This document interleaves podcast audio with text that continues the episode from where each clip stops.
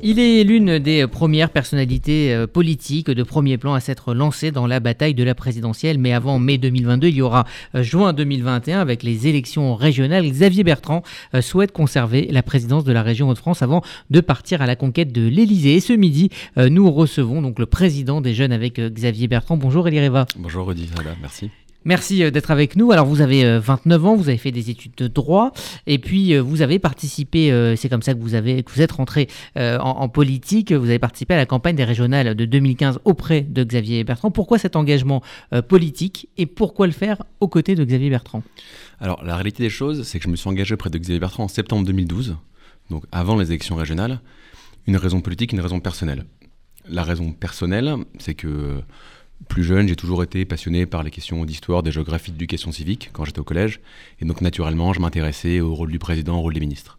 Puis une raison plus personnelle, c'est que moi je suis euh, fils de petit-fils d'immigrés, petit-fils de déportés, et malgré une histoire familiale euh, compliquée, la France a accueilli mes grands-parents. Elle leur a permis euh, de faire des études, de travailler, de s'y installer, d'y être heureux, de construire une famille. Et je me dis que ce aurait été possible que dans très peu de pays.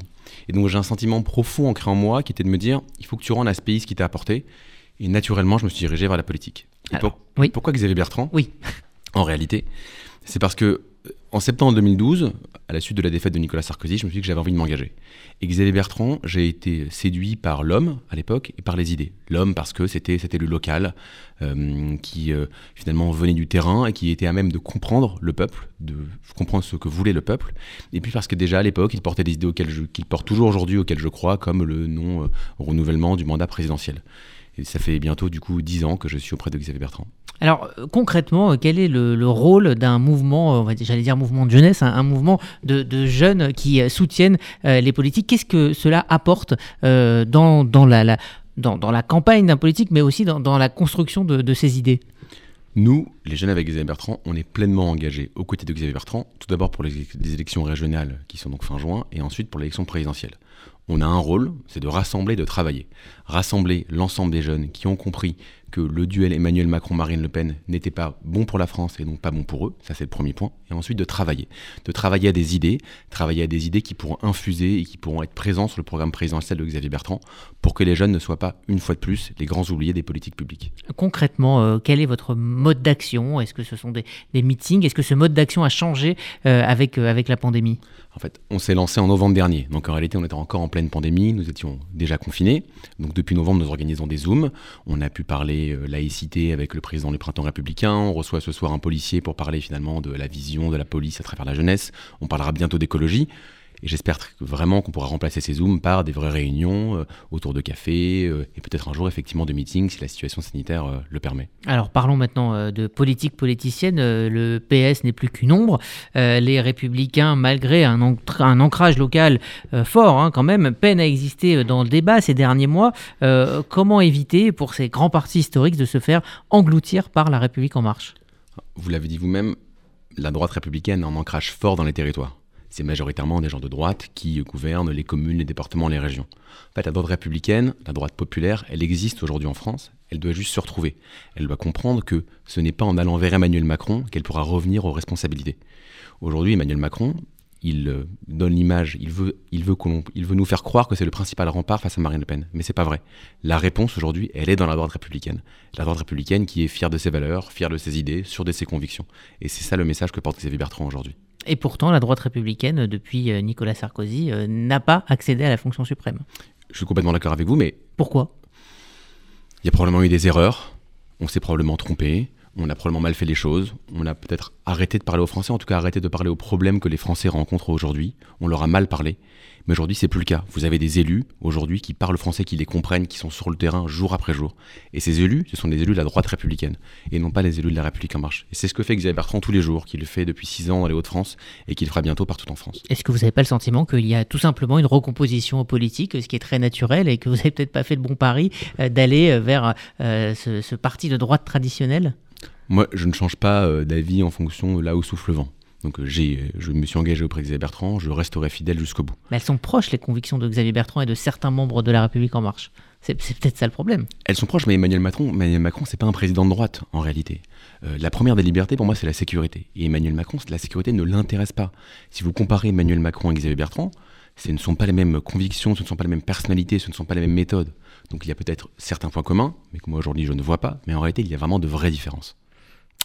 À force de tirer à boulet rouge sur Emmanuel Macron, est-ce que vous n'avez pas peur de, fracturer cette digue républicaine? Beaucoup de gens d'extrême gauche ont dit qu'ils ne voteraient pas Macron. Éric Ciotti, la semaine dernière, a dit euh, que lui non plus ne voterait pas Macron, ne peut pas voter Macron. Est-ce que vous n'avez pas l'impression, euh, par ces divisions, par euh, le fait de légitimement vouloir exister encore, ouvrir un boulevard au Rassemblement national en 2022 Est-ce que proposer une alternative, c'est ouvrir un boulevard au Rassemblement national?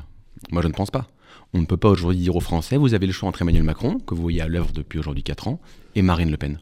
Ça, c'est pas possible. Il faut que la droite républicaine propose une alternative crédible en laquelle les Français pourront croire. Et c'est évidemment le sens de la candidature de Xavier Bertrand. Alors Xavier Bertrand annonce euh, clairement qu'il n'y aura pas euh, de fusion de liste, hein, comme euh, ça a pu être plus ou moins le cas en région PACA. Pas d'alliance au premier tour, pas d'alliance au second tour. oui, pas d'alliance au premier tour. la même liste, le même projet au premier et au deuxième tour sans aucun changement. Est-ce que ce n'est pas un pari risqué quand on sait la popularité du Rassemblement national dans les Hauts-de-France? En 2015, c'est ce qu'il a déjà fait. Même liste, premier tour, deuxième tour, même programme, premier tour, deuxième tour. Effectivement, la gauche s'était retirée, tout à fait vrai. Néanmoins, c'était la même liste. Aujourd'hui, c'est la même chose. Vous ne pouvez pas être un opposant à Emmanuel Macron le matin et dire le soir aux habitants de Haute-France finalement, la République en marche, c'est pas si mal que ça. Il y a une forme de sincérité, et une sincérité qui va permettre d'être crédible. C'est ça le message de Xavier Bertrand. Que reprochez-vous à Emmanuel Macron aujourd'hui dans sa politique alors qu'on arrive à la fin de son quinquennat? Les sujets sont nombreux. Le sujet qui me vraiment m'importe moi de manière importante, c'est comme les sujets régaliens. Pendant des années, Emmanuel Macron ne s'est pas intéressé au sujet de sécurité. Il y a eu la loi sur les séparatismes. Oui, bien sûr, mais est-ce qu'elle est arrivée tard? Et surtout, elle on n'est pas allé jusqu'au bout des choses. Et puis Emmanuel Macron, c'est le président des premiers de cordée. Donc c'est pas le président de la République qui a compris des classes moyennes. C'est quand même le président des Gilets jaunes. J'entends beaucoup de gens qui disent non mais il n'a pas pu mettre son programme en place, il y a eu les gilets jaunes. Mais les gilets jaunes... Et la pandémie. Et la pandémie. Mais les gilets jaunes, il... contrairement à la... pandémie, les... gilets jaunes, il les a créés. C'est parce qu'il a... il n'a pas compris que les gens ne supportaient plus l'augmentation des taxes, que les impôts ne passaient plus, qu'Emmanuel Macron a créé, ce... a créé ce... les gilets jaunes. Un président de droite, c'est un président qui aurait compris les classes moyennes, c'est un... un président qui aurait compris que les, que les gens ont besoin de sécurité. C'est pas ce qu'Emmanuel Macron a fait. Là, je vais m'adresser euh, aux citoyens et non pas aux militants euh, politiques. Est-ce que vous n'avez pas peur euh, de voir réellement ce scénario dont on parle tous les jours, qui paraît de plus en plus crédible, qui n'est plus du tout de la science-fiction, de voir Marine Le Pen à l'Élysée en 2022 Le risque existe, on ne va pas se mentir. Il est plus fort qu'il y a 5 ans et encore plus fort qu'il y a 10 ans. Mais pardon, Marine Le Pen c'est la conséquence d'une colère en réalité. Il y a une colère en France, une colère profonde, une colère que les responsables politiques n'entendent pas ou ne veulent pas entendre. Est-ce que vous pensez pouvoir y répondre le temps d'une campagne? Est-ce que ce n'est pas trop court? Je pense, il y a quelque chose qu'il faut bien comprendre, c'est que le Front National ou le Rassemblement National a besoin des problèmes des Français pour prospérer si vous résolvez ces problèmes, le Front National diminue. Vous verrez dans les Hauts-de-France, le Front National est très haut il y a six ans. Ça fait six ans que jour après jour, Xavier Bertrand et son équipe se battent pour les habitants des Hauts-de-France. Vous verrez aux prochaines élections régionales que le Front National, naturellement, aura reculé parce que les problèmes auront au moins en partie disparu. Elie Reva, euh, sur quoi se jouera, selon vous, euh, la prochaine présidentielle? Sur quel thème? Est-ce que ça sera euh, le thème de la sécurité? Est-ce que ça sera du, social? Vers où le débat va-t-il aller? La sécurité, à mon avis. J'espère qu'on sera sorti de la pandémie, mais il ne faudra pas oublier euh, le, bilan d'Emmanuel Macron et de ses ministres en question. Et puis effectivement, euh, euh, la santé, le logement, mais vous l'avez raison, vous avez, vous avez raison, vous l'avez dit vous-même, la sécurité sera extrêmement importante. Est-ce que vous pensez que Xavier Bertrand est la bonne personnalité à droite pour pouvoir rassembler un maximum de Français? Je le pense. Euh, du fait de son expérience, euh, du fait de son mandat actuel, du fait de sa personnalité. Je pense que quelqu'un qui, qui fédère, qui est capable de fédérer la famille politique de la droite et du centre, et ensuite, euh, évidemment, la famille des Français. Alors, il a clairement annoncé, en cas de défaite au régional, il n'ira pas au présidentiel. pour vous, c'est quelque chose de, naturel ou de, ou de risqué? C'est courageux et c'est naturel. Il le dit lui-même, il ne peut pas demander la confiance des Français s'il n'arrive pas à avoir la confiance de 6 millions d'habitants dans l'autre France. Mais moi, je n'ai aucun doute quant au fait qu'il aura la confiance des habitants d'Haute-France et qu'il aura, je l'espère, la confiance des Français en mai 2022. Merci, euh, Elie Reva. Donc, je rappelle que vous êtes le président des jeunes avec euh, Xavier Bertrand. Merci de nous avoir expliqué le, euh, fondement et les raisons de votre engagement. Et on aura peut-être l'occasion de se revoir pendant la campagne présidentielle, si toutefois. D'ailleurs, dernière question est-ce que vous pensez que une primaire à droite est obligatoire ou est-ce qu'il faut complètement oublier ces histoires de, de, de primaires qui ont fait beaucoup de mal? Je pense qu'il faut complètement oublier. Aujourd'hui, on a un candidat qui euh, se dégage, qui va être le candidat naturel.